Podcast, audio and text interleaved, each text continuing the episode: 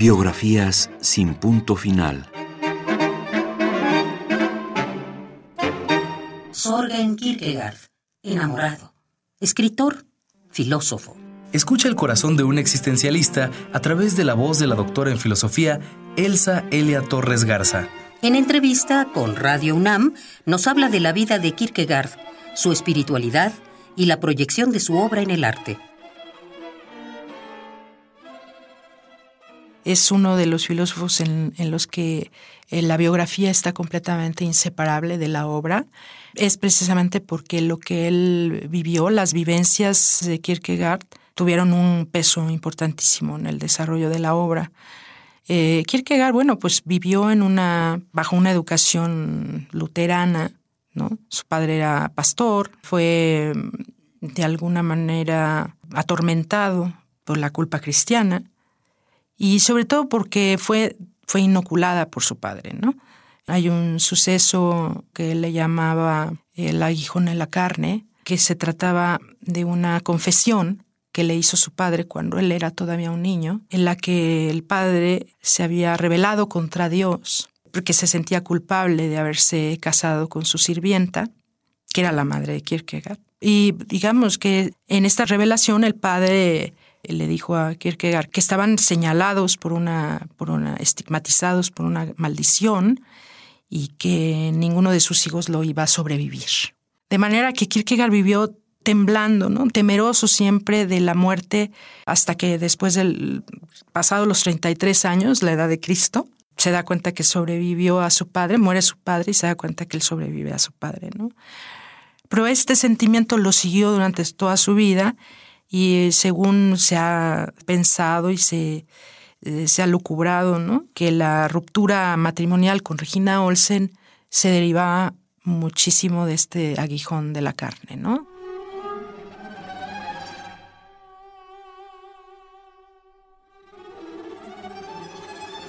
Creo que habría de poseer la belleza de todas las chicas para poder dibujar una belleza igual a la tuya que habría de navegar alrededor del mundo entero para poder encontrar el lugar que me falta y hacia el que apunta el más profundo misterio de mi completo ser. Sorgen Kierkegaard, enamorado, escritor, filósofo. Otra de las cuestiones que tienen que ver con su vida pues su gran confrontación con la iglesia danesa, ¿no? su gran confrontación con figuras muy importantes de la cultura de Dinamarca que lo llevaron realmente a, situaciones muy complicadas.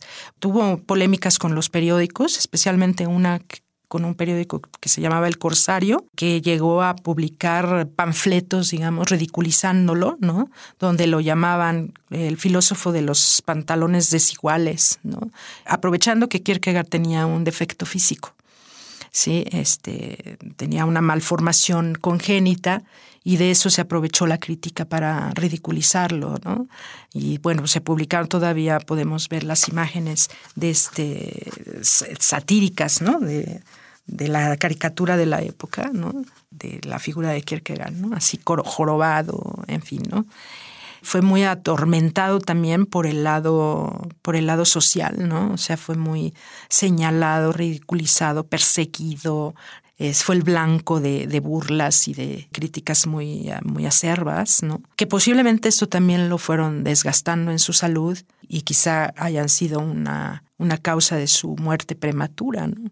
Kierkegaard va a los orígenes del mensaje, digamos, este, cristiano, ¿no? Del mensaje de Cristo, eh, de los evangelios. Y digamos que estaría apelando a un cristianismo quizá como fue entendido desde su época primitiva.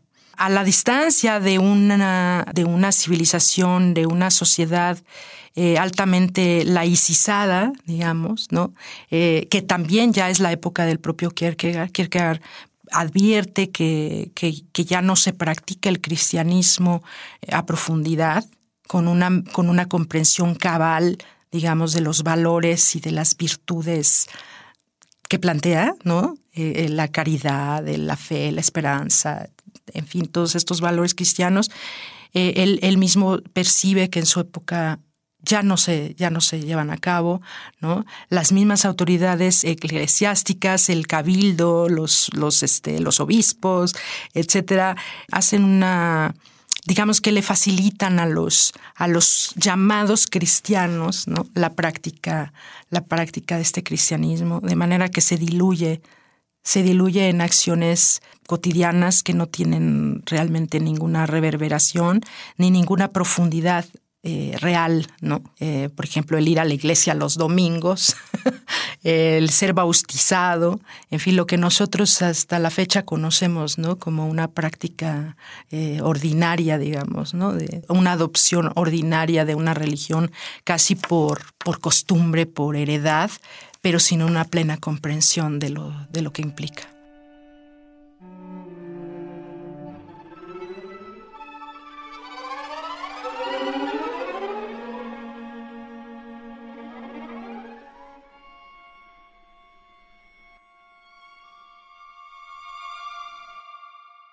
Todo autor prolífico y filosófico, porque aunque él se considerará un poeta religioso, bueno, la obra habla por sí misma y sí llega a tener este eh, hay, hay, hay, parte de su obra que es densamente filosófica, ¿no? Pero el tratamiento que hace de su obra, esta utilización de los recursos de los géneros literarios, es lo que la hace una obra muy rica para la estética, digamos, ¿no? Muy, muy sugerente, muy colorida, muy llena de formas que inspiran ¿sí? y hacen posible incluso el desarrollo de la literatura en distintas corrientes. Me refiero, por ejemplo, al teatro. El Kierkegaard era un hombre de teatro, no solamente un, asiduo, digamos, eh, espectador de teatro, sino que realmente vivía el mundo del teatro desde adentro. Y en su obra, a lo largo de su obra, hace una continua referencia al teatro, al teatro de sus contemporáneos y al teatro universal, ¿no? Queremos decir a, Shakespeare, ¿no? Está Molière, en fin, ¿no? Etcétera. Y por supuesto, poetas y dramaturgos eh, daneses, ¿no? Esta, esta teatralidad la vemos reproducirse y reverberar en el desarrollo del drama moderno. ¿sí? Ibsen, Strindberg, el cine incluso el cine, pensamos en Berman, ¿sí? actualmente eh, Christopher Boe, que es un, director danés eh, joven. ¿no? En, todos ellos podemos ir viendo la beta ¿no? que abre el pensamiento kierkegaardiano, la obra kierkegaardiana, y cómo se va transubstanciando, por decirlo así, en voces de otros artistas. ¿no? Están, por ejemplo, también actualmente la la novela, las novelas, por ejemplo, hay una novela muy divertida de un escritor inglés, David Lodge, que se llama Terapia, y el tema central es, Kierkegaard, ¿no? Es un personaje que lee a Kierkegaard y le cambia la vida, ¿no?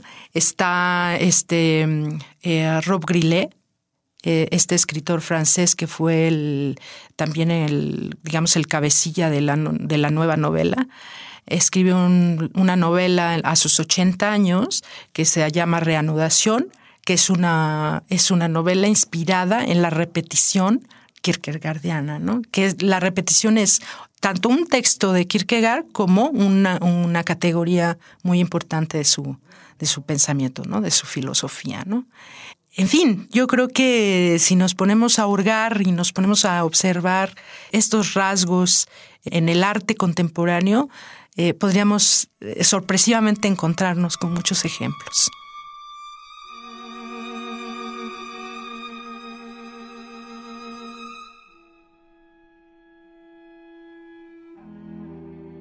Fue un hombre romántico, digamos, le tocó la época plena de la romantic, ¿no? De los primeros románticos, ¿no? De Schlegel y de Tieck y todos estos escritores, Novalis, y él originalmente quería ser un escritor romántico. Se vio hechizado por el romanticismo y esto también fue lo que lo llevó a ser un escritor de la talla que, llegó a ser, ¿no? Se dice que el, el propio Kierkegaard elevó y, enriqueció la lengua danesa con su, con su propio estilo, ¿no? Elsa Elia Torres Garza es profesora desde 1997 del Colegio de Filosofía de la Facultad de Filosofía y Letras de la UNAM y autora de los libros Soren Kierkegaard, El seductor seducido y Kierkegaard, dramaturgo.